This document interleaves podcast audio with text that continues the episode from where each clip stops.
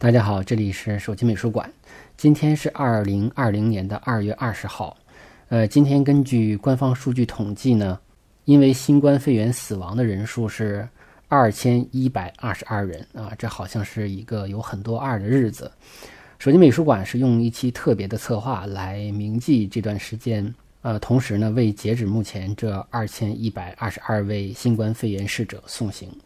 灾难、战争、瘟疫、死亡啊，这些主题本来都是艺术家们非常喜欢的，所以，呃，最初在想要做到这个主题的时候，想讲哪幅画的时候呢，有一种太多了啊，选不过来的感觉。最后我选择的是瑞士画家伯克林的《死之岛》这幅画，我在《艺术旅行漫谈》的这个节目中呢提到过几次，呃，跟他来电哈，或者说是邂逅，呃，是一个巧合啊，去柏林。呃，逛美术馆的时候对他一无所知，而且当时展牌是德语的，也看不懂啊，但是却给我留下了非常深刻的印象。那基本上是很多大家看完了之后都不会留下的印象。那后来又在一本。德国艺术的书中很凑巧的看到了这幅画啊，才知道哦，这个画家叫伯克林，这个作品还是一个很不寻常的一个作品。嗯，所以呢，我今天就用这幅画来跟大家来聊聊死亡这样的一个话题。但是，毕竟我们是个讲艺术的节目，所以我们还是先了解一下什么叫做象征主义啊，因为这个作品就是象征主义的这么一个作品。象征主义出现在十九世纪的。八十年代啊，这个词儿是由法国的诗人叫做让莫雷亚斯首创啊。他说了这么一句话，他说：“象征主义给抽象观念套上了有形的感官外衣啊，也就是画家不再致力于忠实的表现外部世界，而是要通过一种象征的、隐喻的和装饰性的画面来表现虚幻的梦想啊，来启示于人。”从技法上来说，它是偏于浪漫主义的；主题上呢，就不是现实世界，而是梦境和内心世界；形式上呢，是具象的。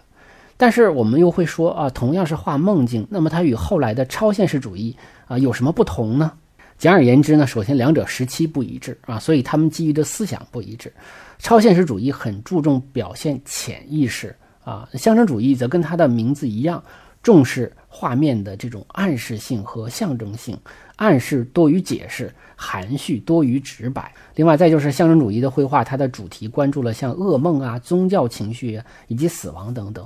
而且，象征主义的不光是个绘画，它也是个文学流派。你比如说，著名的诗人波德莱尔、兰波、马拉美啊，这些大家比较呃熟悉的一些诗人。啊，所以我们说象征主义在绘画上，它其实也有一定的诗歌性或者诗意啊，或者说它比较有戏剧性。那么象征主义文学呢，也主要是诗歌和戏剧。所以通过这些，我们就可以看出来，象征主义其实是超现实主义的一个前辈啊，就是他们都是画梦境的，但是因为他们基于的思想不一样，他们所处的时期不一样，所以他们的表现方式也不一样。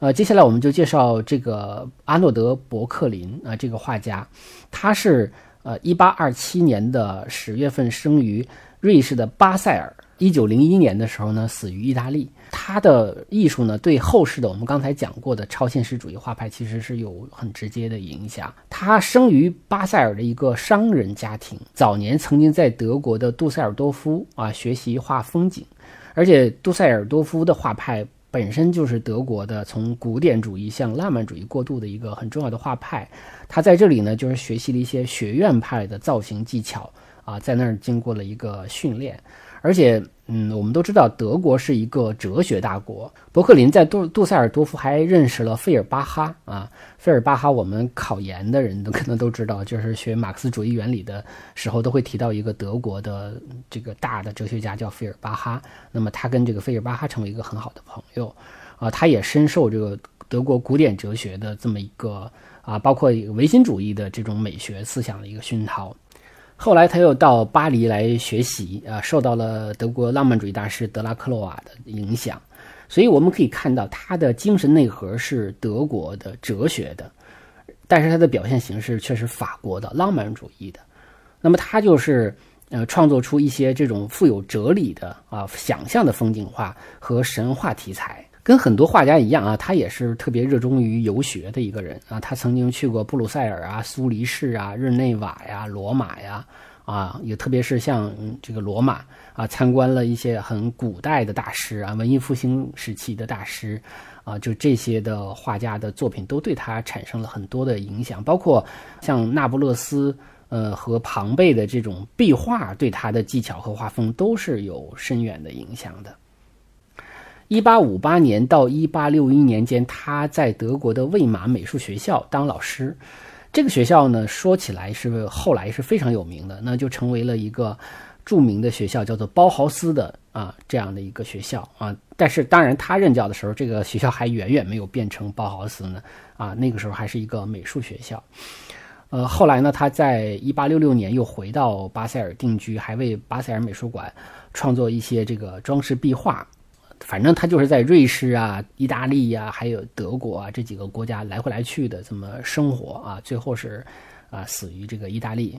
在他的风景画中，经常用明暗对比啊，或者变化加工的自然形象，创作出一种比较神秘啊、空灵啊。还有比较忧郁的，呃，那种非人间的景象，其实看起来还挺恐怖的啊。就表现那种死亡和鬼怪的题材比较多，尤其他画的那种人鱼啊、兽啊，都看起来还挺挺挺吓人的啊。所以他会在评论家的眼中，他会认为是忧郁的、消极的这么一个象征主义画家。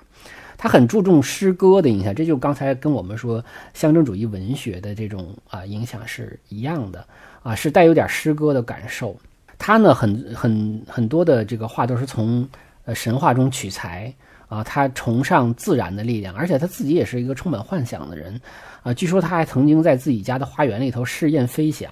啊。你想想，一般人啊不会这么干的是吧？除了达芬奇之外，那么嗯，他的主要创作时期呢？大多数时期其实他不是太被认可，因为那个时期印象派已经崛起了，而且印象派已经广受好评了，所以他的画就显得不太时髦啊。因为又画的比较恐怖，所以他会给人展示那种感官刺激、原始力量，这个在当时的这个艺术界呢是不太受接受的啊。所以，我我想就是要说一点，就尽管嗯我们都知道印象派，印象派的影响太大了。但实际上，在印象派的时期，有很多的画家，有很大多数的画家，并不按照印象派的方式来画，他们还有各自的领域啊，有的是学院派啊，啊，有的是浪漫主义啊，就是各呃有这种流派，有的是象征主义啊，就是各种流派也是风格也是非常多的。但是从艺术史的角度来讲，大家可能目光聚焦在这个革命者啊，也就是印象派的周围，那些远离革命的。呃，这个画家呢，就好像不怎么太被提起了啊。今天我们要介绍的是伯克林的代表作，叫《死之岛》啊。这幅画呢，总共有不少于六个版本啊。因为我就看过三个版本，呃，大家在资料上查的话呢，都说是五个版本。但是我因为在呃东宫看到了另外一个版本，所以补充进来就是六个版本。那么这幅画，我们用最简单的话来描述一下这个画面啊，我们就不妨以第一版，也就是巴塞尔博物馆的这版为例。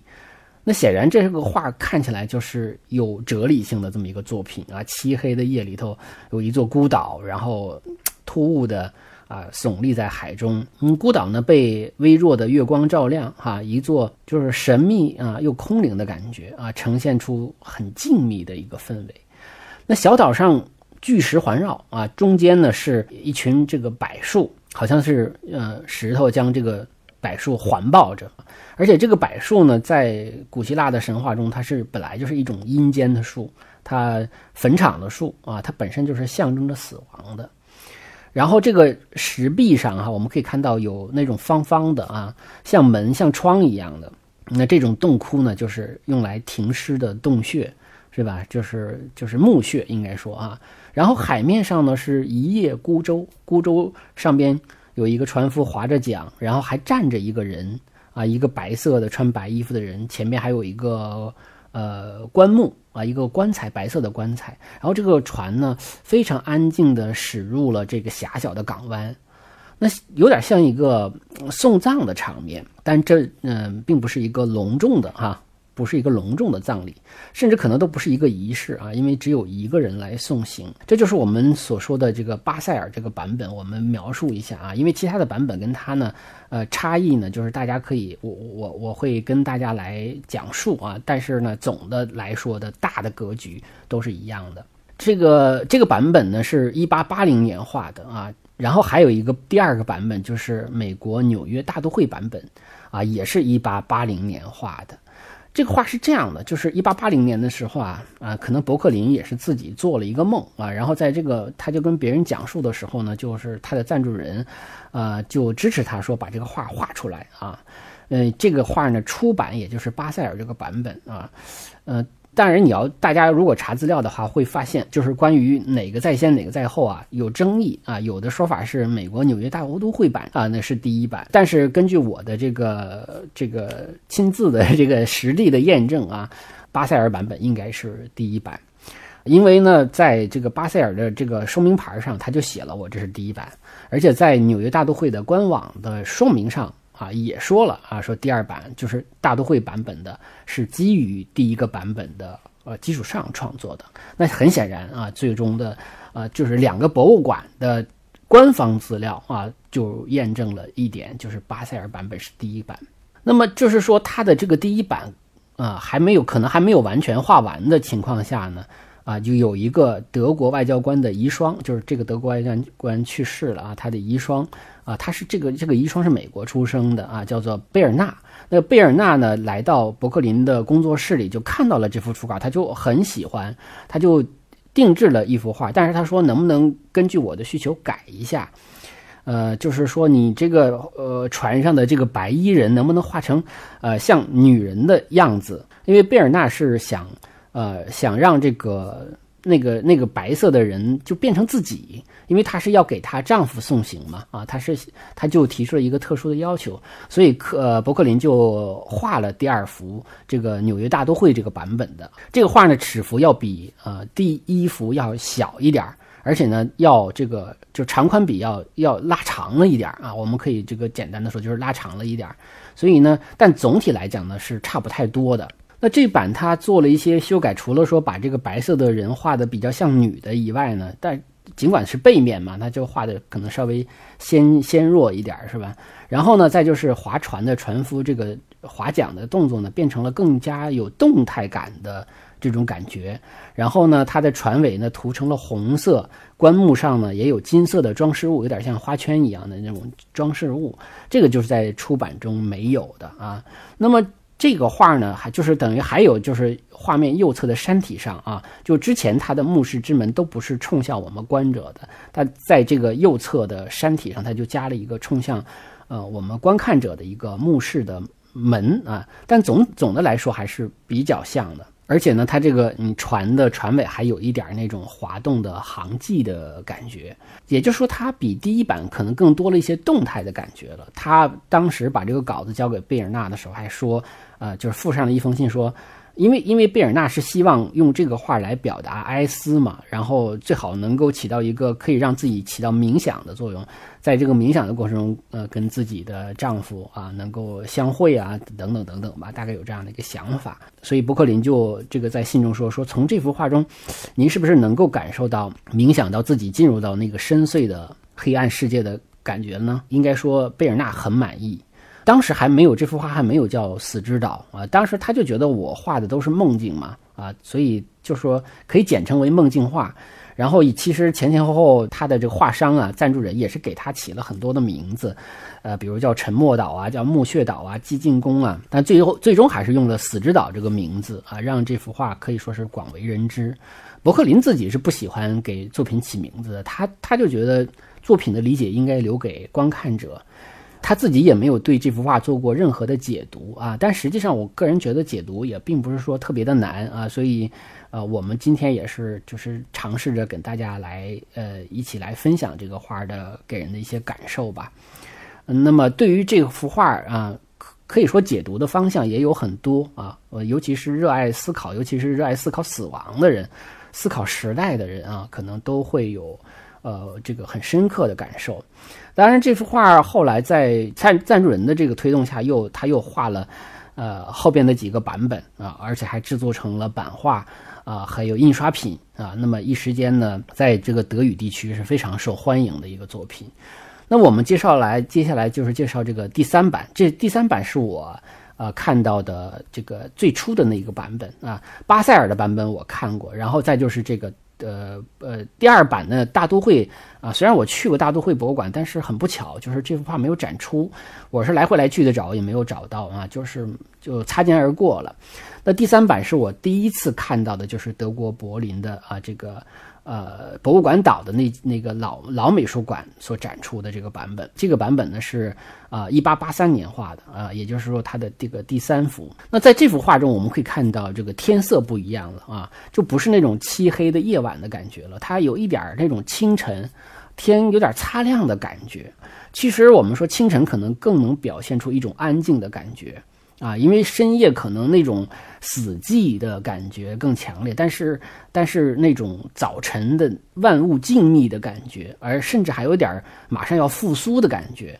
是吧？是甚至是由死转生的那种感觉，好像在慢慢的在演变出来啊，是有这样的一种感觉，这个感觉跟。第一幅出版的感觉是不太一样的，然后它它的岩石画的特别的高耸啊，就是呃出版的时候那个柏树是高的啊，两边的岩石稍微矮一点，所以那个柏树所凸显的死亡的感觉更强烈。那么这个这个时候呢，那墓室的感觉就呃更突出了，而且这种原来那个岩石还是有点天然的感觉。那么在第三版之后呢，这个岩石更像是一个建造出来的，像是一个人工。打造出来的一个岩石岩石壁哈，这种洞窟这样的一个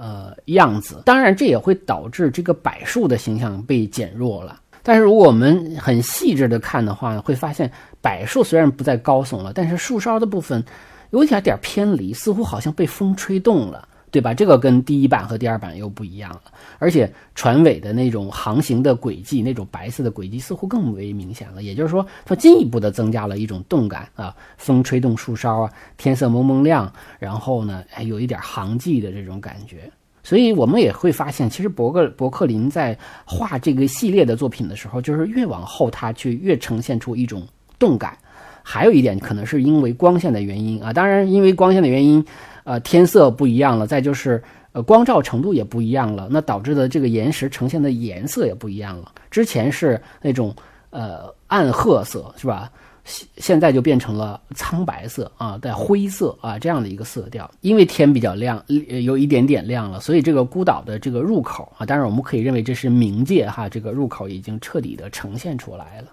然后第四版是不可能见到的啊，是在二次大战的时候就已经毁损了。烧毁了啊，那么这个是由一位银行家收收藏的，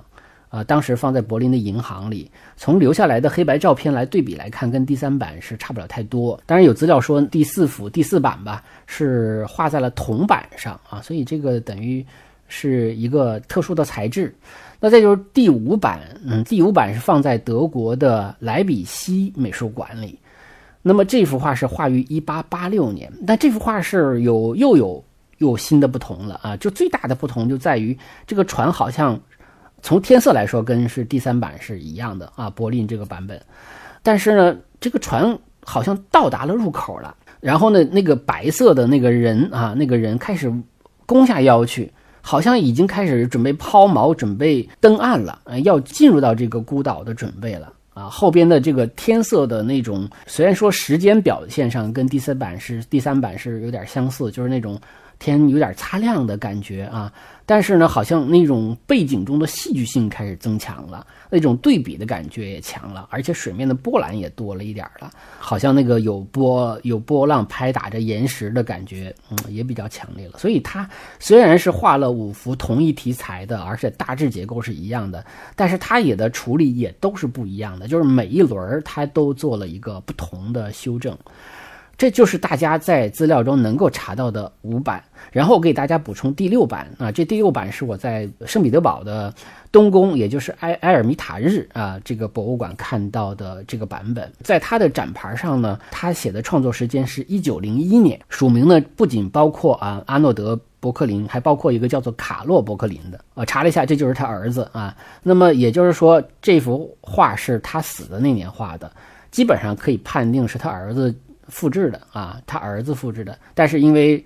呃，他老爹更有名，所以干脆就一起啊署名，而且又本来也是他他的原作嘛。那么他这个整体的风格呢，比较接近于柏林这个版本啊，但是他的画幅呢不是拉长的啊，而是这种长宽比呃稍微小一点的。那么这个这个画呢，在很多资料里都没有查到这幅画，但是因为有幸我看到过这幅画，我因为我很喜欢这幅画，我只要看到这个副本，我都会印象很深刻。但是在埃尔梅塔日的这个博物馆的指南书里啊，并没有详细介绍。可见呢，这幅画在这个系列中不属于存在感很强的那一幅啊。那么我们着重介绍的还是这个前五前五版。前五版中不是嗯有一版没了吗？就是那四版：巴塞尔版、大都会版、柏林版和莱比锡版。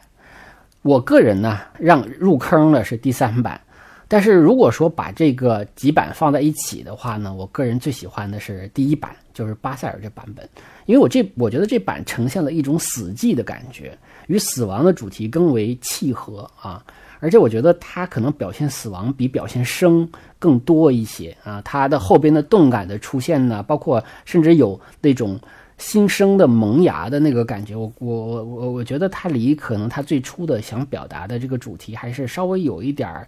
呃，有点走啊，当然就是我们要尊重这个画家自己所做出的探索嘛，因为他的他要画出不同的版本来嘛，他也有一种实验的感觉，而且这个东西没有没有对错啊，也没有好坏啊，我只是说我的感受。然后我们再细品这幅画中的各种象征的那些啊元素，你比如说柏树，柏树呢是。有一个希腊神话，希腊神话我特别不擅长讲，有时候会讲错。希腊神话中有个叫做库帕里索斯，是一个美少年啊，他呢是喜欢骑马呀，喜欢这个打猎呀，但他有一次呢，在打猎的时候呢，就误杀了自己最心爱的鹿，就是他自己养的鹿，结果他让他给误杀了，他就很悲伤，他就。他就求，就是特别宠爱他这个阿波罗。他说：“能不能让我这种悲伤的情绪一直啊保留下去啊？我不，我不想就是有一天会遗忘这种悲伤。”那阿波罗就满足了他的要求，把它变成了一棵柏树。那这个库帕里索斯的这个头发就变成了绿色的这种针叶，它的树顶的就像。像剑一样，所以这个柏树就是直冲青天的这么一棵很高耸的树的形状，这就是柏树的来源。而且包括这个柏树的名字啊，跟这个库帕里索斯也是很接近的啊，它就来自于这个古希腊神话。所以，柏树在很多地方它都象征着对逝者的这种哀思和长眠。但是特别有意思的是，你看我们中国也没有希腊神话呀，但是我们中国也是喜欢在墓地里。啊，种植柏树。那么在中国呢，它有象征着永生啊，或者转生啊、新生的意思啊。它有一种，呃，好像呃，生殖崇拜啊，或者生生不息。就尽管是我们没有希腊神话，但是我们表达的意思是一样的，可能跟它这种常青的形象有关系啊。这就是在这个画中出现的第一个就非常重要的象征物啊，就是柏树。第二个就是它这个场景，这个场景呢，嗯，其实也是来自于希腊神话。希腊神话有一个叫做卡戎的，卡戎的叫渡神，他是渡就是渡河的渡哈。这个他是哈迪斯的船夫，哈迪斯就是冥王，冥界之王哈迪斯。那么这个卡戎呢，负责把死者渡过冥河，送往哈迪斯的这个。冥界，当然啊，传说他还要收钱，等等等等吧，这玩意很残酷的这种，呃，真实的情况。所以这个场景实际上我们可以看出来，它就是一个渡神划着船把亡灵哈这个棺木啊给送到冥界去。所以按照这个故事呢，我们可以认为这个船上。啊，是不是穿白衣服的这个人就是渡神卡戎啊？有这么一个说法啊，就是我看到的这个资料上有这么一个怎么讲呢？是一个解读吧啊，这大家就全全做一听啊，也不一定完全当做一个标准答案吧。其实也没有什么标准答案啊。他认为这个站立的这个卡戎呢，因为是站立的形象，它是一个男性的象征。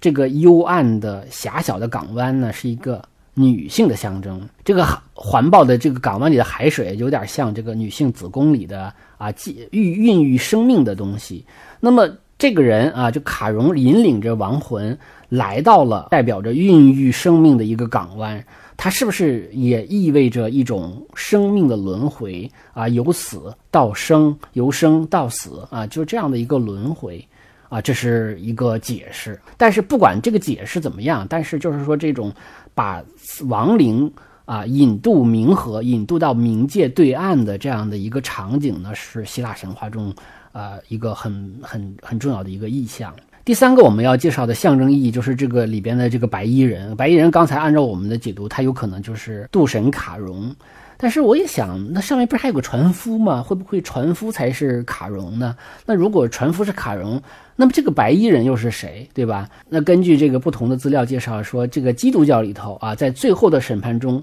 如果被判为正义的死者，那就是穿白衣的。那这个穿白衣的人会不会是？被认为允许通往天国的一个亡灵，一个死者呢，对吧？当然，我们也可以认为他是一个主持葬礼的祭司，对吧？你看穿着白衣服，当然也有可能说他就是死神本人啊。还有一种说法说，这个人就是死者自己，他立着的原因是因为当地有个说法说，死者自己步入棺材，所以呢，他送了一个棺木，送了一个空的棺木，然后他自己走进了这个棺材。他就是表达一种死亡的认知、死亡的意象，所以实际上我们怎么去理解这个白衣人，其实都没有影响整个主题的表达。而且我们可以从多个角度来理解死亡，这种多方性的解读对于这个画其实的解读是好事儿啊，因为它不是有标准答案的。那么多个答案其实是有助于这个主题的呈现的，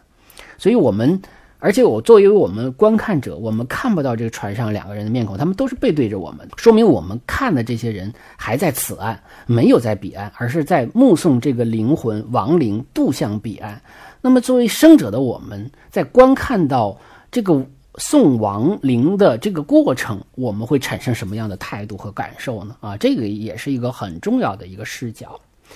还有第四个就是墓室啊，就是在这个岩壁上，我们看到一排排的这个门洞，是吧？当然，我们说这个不同的版本，它的颜色不一样啊。早期的版本是因为深夜它是月光照亮的，所以有点那种那种红褐色，对吧？后来就是因为有点天擦亮的感觉，就变成了苍白色、灰色这样的感觉。呃，里边呢应该是安放着棺材啊。一开始我第一次，因为我什么都不懂的时候，我以为那就是一个一个的房间，而且这种房间会给人一种非常非常神秘的感觉哈。但现在我们如果说更深入的了解背景的话，就会知道啊，说那应该就是指的是墓穴啊，一些洞窟，有点像咱们的那个什么莫高窟那种洞窟。但是当然，它这个是为了葬礼用的啊，也有点像我们中国的一些少数民族地区的那种，或者是。老少边穷地区的那些玄关啊，我不知道大家知不知道，像龙虎山就有玄关，它很像是玄关所安放的那些洞穴啊。当然，这种洞穴如果看里边的话呢，它也有可能像那种，比如说我们大家有人去过这个巴黎的先贤祠啊，如果大家去过地下一层的地宫的话，就知道很多的啊那种先贤。名人他们停放的灵柩其实就是一个一个的墓室啊，那每个墓室其实可以放很多个灵柩，啊，所以它的这个嗯一个一个的这种很规整的墓室里头就是这么放停放灵柩的，所以这个墓室当然也就是跟死亡有关的了。那么我们总的来看，就是这是一个很逼真的死亡幻象啊，尽管它是幻象，但它看起来很写实。所以，如果非要用传统的绘画来归类的话，它既是一幅诡异的风景画，它也是一幅欧洲北部地区非常民间流行的这种以死亡为题材的一个风俗画。但是，它画的确实是很静、很诡异的这样的一个场景。也许会有人觉得恐惧哈，因为它的主主题是死亡啊，而且我们中国人尤其是会感觉死亡不是一件好事儿啊。这里头又是孤岛啊，又是黑夜，又是白衣人呢。但是这幅画给我的感受却恰恰相反啊，我个人不觉得它恐惧，我感受到的是死亡的安宁。你看，它没有隆重的送葬队伍，只有一个小船。很安静的划过去，我们似乎都能听到那种划桨的水的声音，对吧？非常安静。然后地理位置上它是个孤岛啊，那么至至少从环境的角度来说，这个孤岛是很远离尘嚣啊，它没有人干扰啊，它可以让人可以安顿这种感觉。这个岛的构造它又是一个港湾，港湾本身就会给人一种靠岸呐、休息呀、安顿呐这样的一个感觉。同时，这个港湾的造型也是一个怀抱的造型。这种怀抱造型本身就会给人以安全感，甚至会有一种啊回归母亲臂弯里那样的一种感觉。时间上啊，这又是一个夜晚，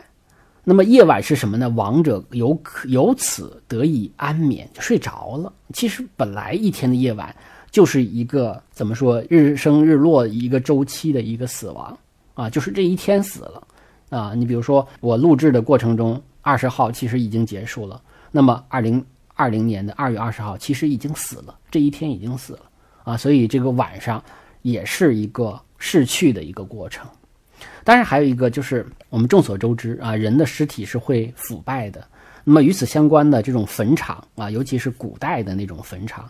啊，这个经常是给人的感觉是不好的，就是肮脏的、腐臭的，对吧？弥散着病菌的地方。但是十九世纪以后的这种葬俗的改革啊，就实际上已经诞生了很多我们现在，呃，去的一些墓园啊，那种比较现代的近现代的墓园，有很多的人已经开始火葬了。这个整个的墓园也会变得比较干净、比较整洁了。所以这里头呈现的这个墓地的感觉，也是给人感觉是啊，这个干净的、整洁的。所以它让死亡变得。不再那么可怕了，甚至是有尊严的一种感觉。所以，所有的这一切，我个人感觉哈，我觉得是让大家感受到了一种死亡的宁静与安然。这种宁静安然，在这幅画的渲染的气氛中，得到了一种永恒的呈现啊。当然，这个画一定会有不同的解读啊。就是比如说，有的人会觉得孤岛本身就很恐怖啊，对不对？你看哦，这个迪卡普里奥演过的《禁闭岛》，看起来多恐怖啊！是吧？你看我去过旧金山的恶魔岛，那个名儿就叫恶魔岛。这孤岛本身就会给人一种很恐怖的感觉。还有就是水面也意味着凶险，对吧？因为水面一不小心就掉进去了，掉进去就死了，对吧？这个本身也是一种危险的感觉。还有啊，你看我港湾，我给解读成是一种安全感。但是有人说，你看港湾是不是也是一张嘴呀？它是不是象征着死神对于生命的吞噬啊？所以你看，同样的一幅画。不同的人是一定会给出不同的解读，也不也带来不同的感受的，这就是艺术的魅力。它的答案完全是多元的，根据不同的人产生可以不同的化学反应啊，这个就是也是艺术好玩有意思的地方啊。我如果能不忘的话，我会在微信公众号里给大家放一个投票，大家可以去表达一下自己的想法，就是你看到了这组画之后，你的感受是恐惧多一些还是？安宁多一些啊，在画这幅画的三年前啊，他嗯，一八七七年，这个伯克林的最小的啊，这个女儿啊，就年仅一岁就夭折了。当时是埋在佛罗伦萨的一个英国人公墓里。这幅画的这个墓墓地的造型，可能是受到这个公墓给他的一些灵感。所以，当一八八零年他画这幅画的时候，他已经五十三岁了。当时他是处于人生的一个。低谷期啊，因为他的画的他画的画不被人重视，而且印象派已经崛起了嘛，他的画的口碑又不好，呃，很多批评家都嘲笑他，批评他的作品，所以他这个人本身就处于一个很悲观的时期啊，再加上那个大的时代啊，但是说实话啊，就是他，因为他的画我也看了不少了，他的这种人兽合一的形象我也不大喜欢，就是给人感觉特别野，甚至有点恐怖啊，就是你让我作为一个。就是我这个性格的人可能还不太能接受，但是我必须承认他是很有艺术魅力的，因为他画的人是人那种兽形人是很有力道的，很有冲击力的，呃，有很鲜明的艺术风格的。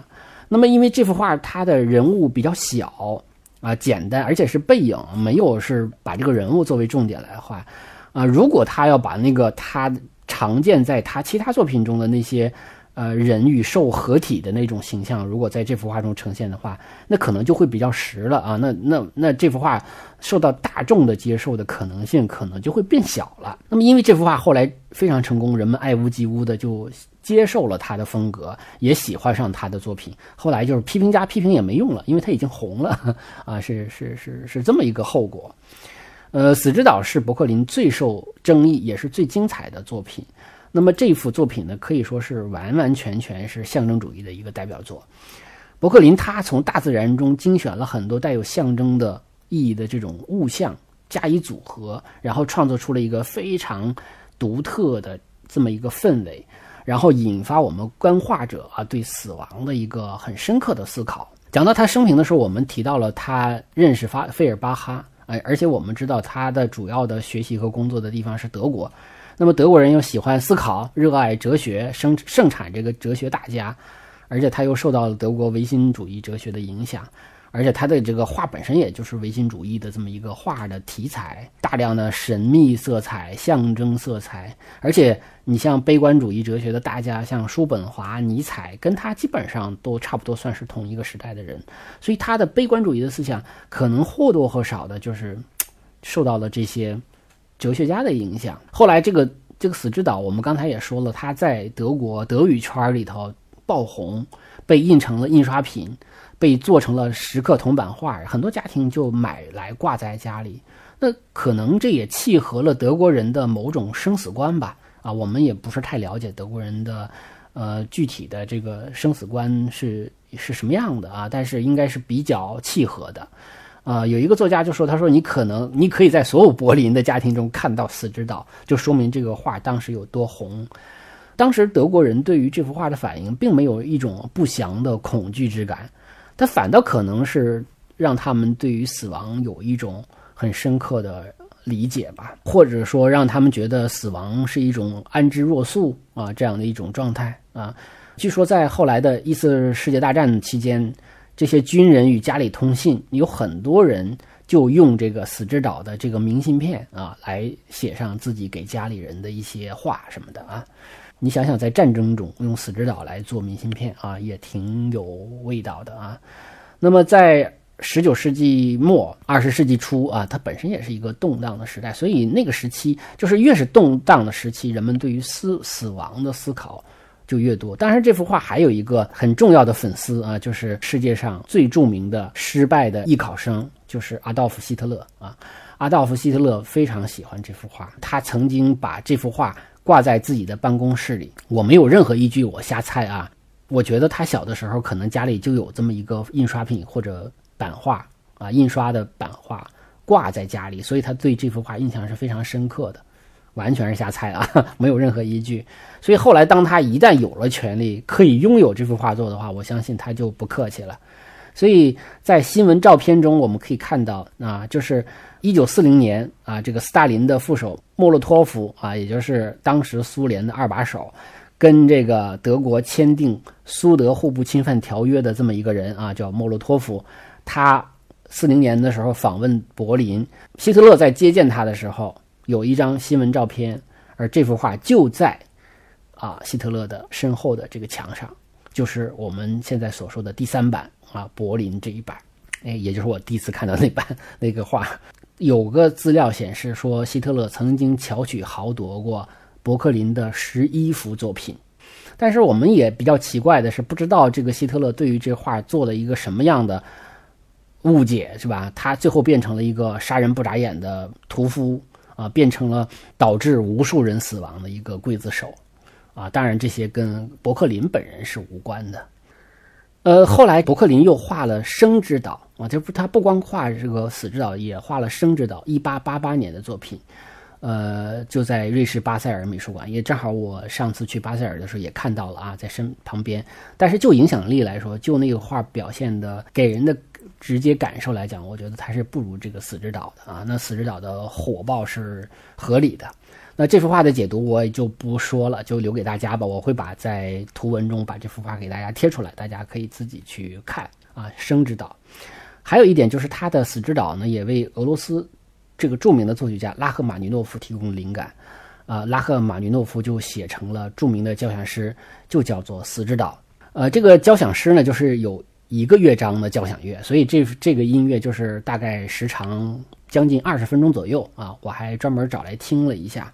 呃，拉赫玛尼诺夫写这首曲子的时候呢，是在德累斯顿，还没有看到原作，看了一个《死之岛》的黑白印刷品，啊，他就很喜欢，他就写下了一个。死之岛的这个交响交响诗啊，交响曲曲子其实是非常恢宏的，表达了一种死亡的深刻的感受。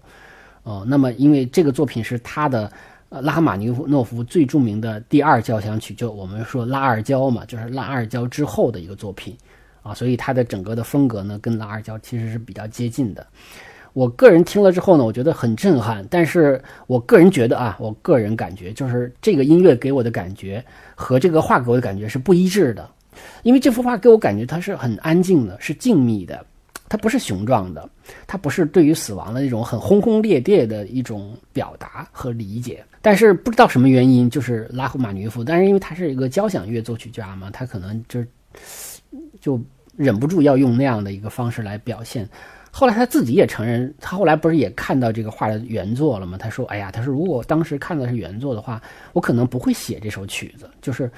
也就是说，黑白的版本对他的冲击力更大啊。当然，也可能是由此给他带来了一个完全不一样的感受，就是那种我们讲的比较静谧的感觉，比较安静的感觉，可能在黑白的印刷品中没有准确的传达出来，但是它可能呈现出来另外一种。”感觉，因为如果他不产生感觉的话，他也不会写这首曲子。一九四五年的时候，好莱坞还拍了一个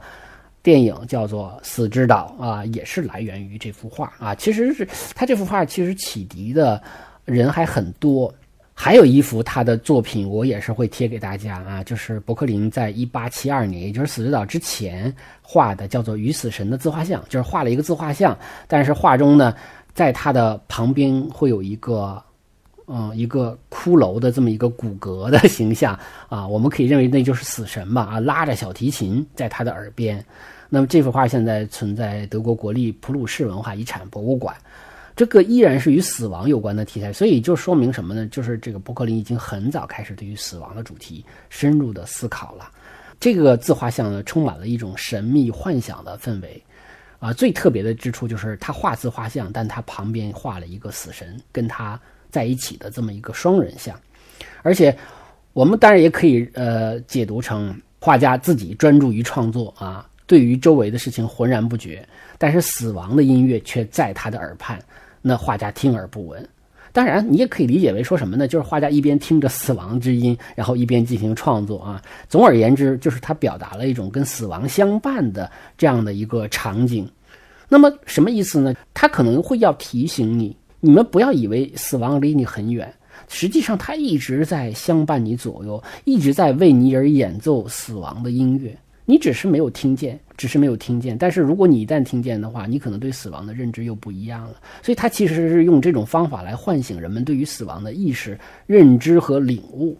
当然了，这是我个人的一个解读啊。我想可能大家还是要看画来自己去感受吧。那么关于这个画呢，我就说这么多。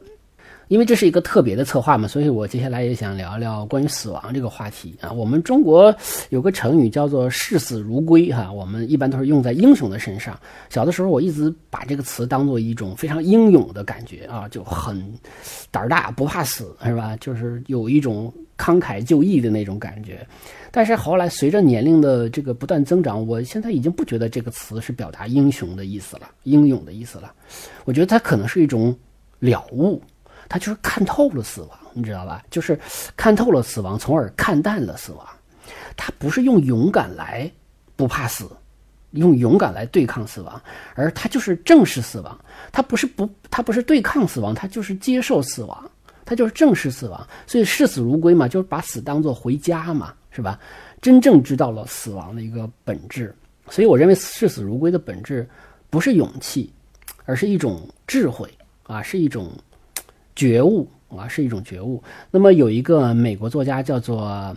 库伯勒罗斯啊，是一位女作家，她呢致力于这种临终关怀，她呢搞这个死亡心理学，她把人们对于死亡的态度呢分成五个阶段。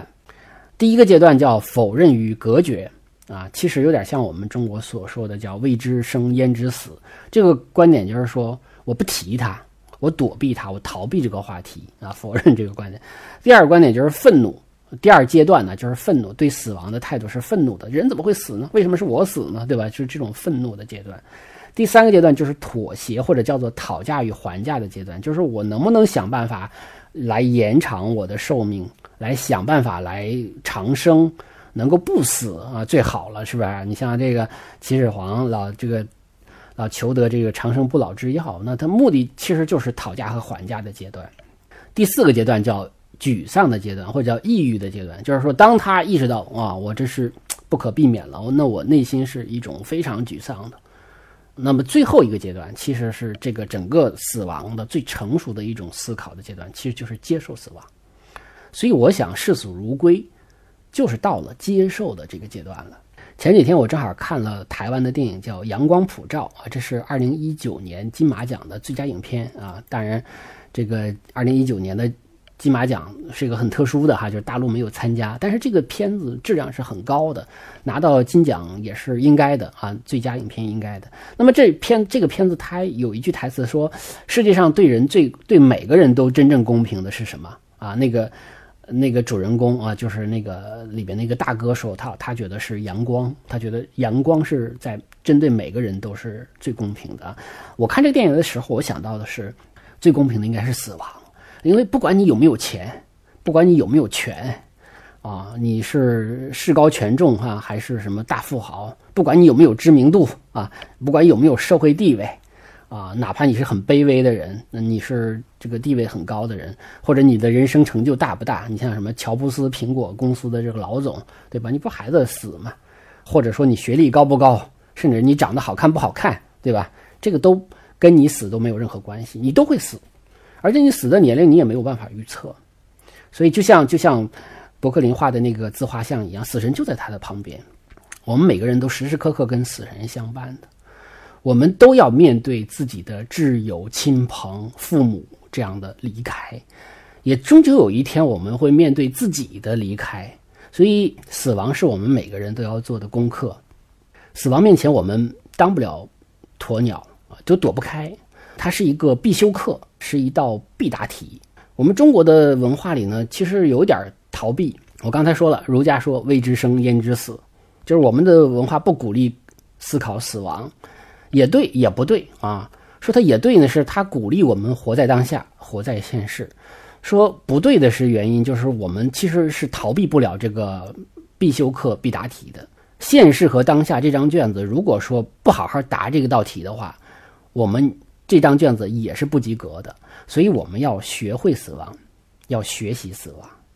战争、灾难啊，包括我们现在经历的瘟疫，哈，我们也认为是灾难的一部分。它都是思考生命最合适的一个契机。当然，日常状态下哈，没有这种极端情况下，日常状态下的生老病死，它也是波动我们内心世界对于生命和死亡的一个关键时刻。有一个话叫做“向死而生”啊，我觉得是一个特别好理解死亡的一句话。我们每个人从生下来的一瞬间就开始走向死亡，我们也可以认为说我们每天死一点点，对吧？也可以这么理解。死亡是我们每个人的终极目的地，没有人可以豁免，也没有人可以逃脱。这就是一种什么观念？叫倒计时的方法来看待死亡，看待生命。有人觉得好像谈到死就不积极，很消极，只有消极的人才看到死亡。其实完全不对啊！避谈死亡就是逃避问题，这绝对不是一种积极，反倒是消极的。所以用这种思考方式啊，向死而生的方式来思考生命。反倒是有助于过好每一个当下，对于生命的价值有更清晰的认知和判断。我们出去旅行的时候，有时候也会去墓园啊。当然，最主要的原因是想探访一些自己喜欢的文化偶像，想跟自己喜欢的人有一种啊精神上的亲近。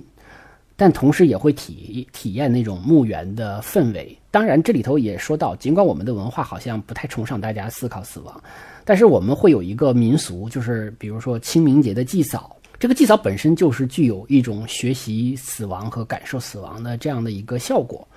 所以这个行为本身不完全是为了向先辈致敬，更多的效果其实是为了启迪生者，那么从这一点来看的话呢，这也是一个无心插柳的一种死亡教育。因为今天我是用艺术品来聊死亡的话题，我们都知道艺术有这个疗愈的效果啊，艺术的疗愈的方法也是多种多样的啊，可以用比较积极的方式，比如说把你拉到理想之国，就是让大家体会到生的，呃快乐，活一天乐一天啊。当然，我们也可以像死之岛这样的，把你拉到死神的面前，让你跟他面对面，让你在醒思的过程中去开悟和解脱。对于死亡的嗯思考，当然是。可以是宗教的方式，也可以是哲学的方式，可以是科学的方式，也可以是文学的方式，当然也可以是艺术的啊。我们之前讲过博斯的《城市乐园》，有这方面的啊这种思考。高更的那幅《我们从哪里来，我们是谁，我们到哪里去》啊，也有这样的思考。